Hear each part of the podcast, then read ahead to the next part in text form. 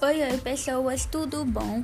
No nosso quarto e último episódio de Ecologia em Prosa, eu vou estar fazendo uma relação para vocês entre o gráfico da curva de potencial biótico e o Covid-19.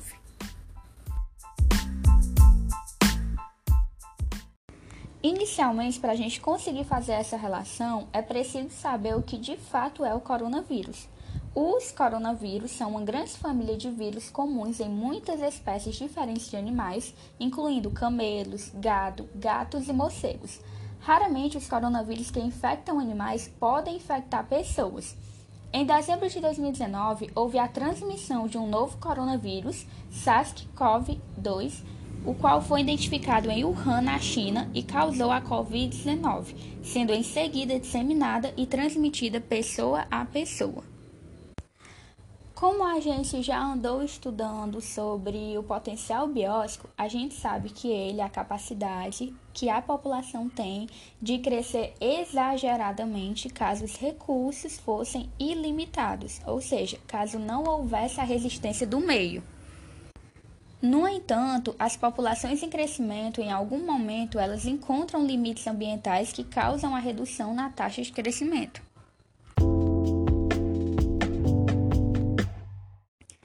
Assim como o potencial biótico na função exponencial, que é um dos componentes utilizados para calcular os gráficos do coronavírus, você vai multiplicando o número por ele mesmo. Então, nessa função, temos um crescimento exponencial, em que o valor inicial de um evento ele vai sendo multiplicado por um mesmo número a cada período de tempo.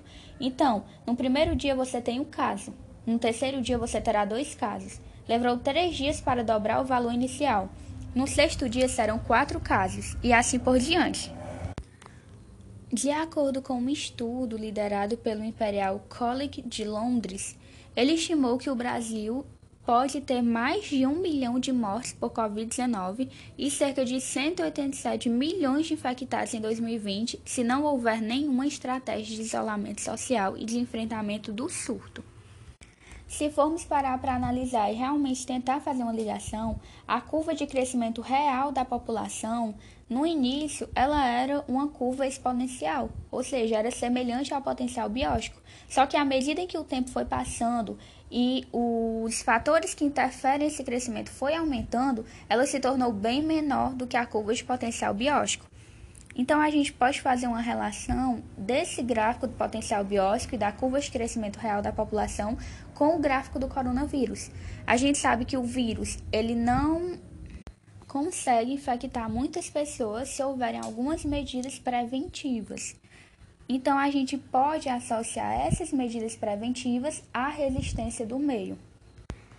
Então, o gráfico de potencial biótico, assim como o gráfico do coronavírus, no início, eles têm uma curva de crescimento exponencial, e aí, à medida em que há a resistência do meio, que no caso, em relação ao coronavírus, seria o isolamento social, seriam, seriam medidas sanitárias como álcool em gel, lavar as mãos com água e sabão, seria a quarentena em si, né?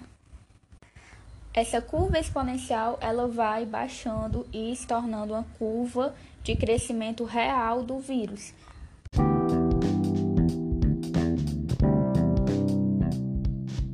Bom, pessoas, infelizmente a nossa trajetória se encerra agora.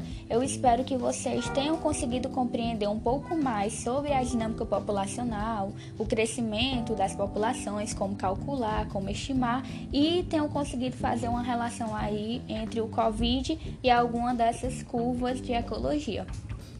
Até outro momento e eu espero os ver novamente.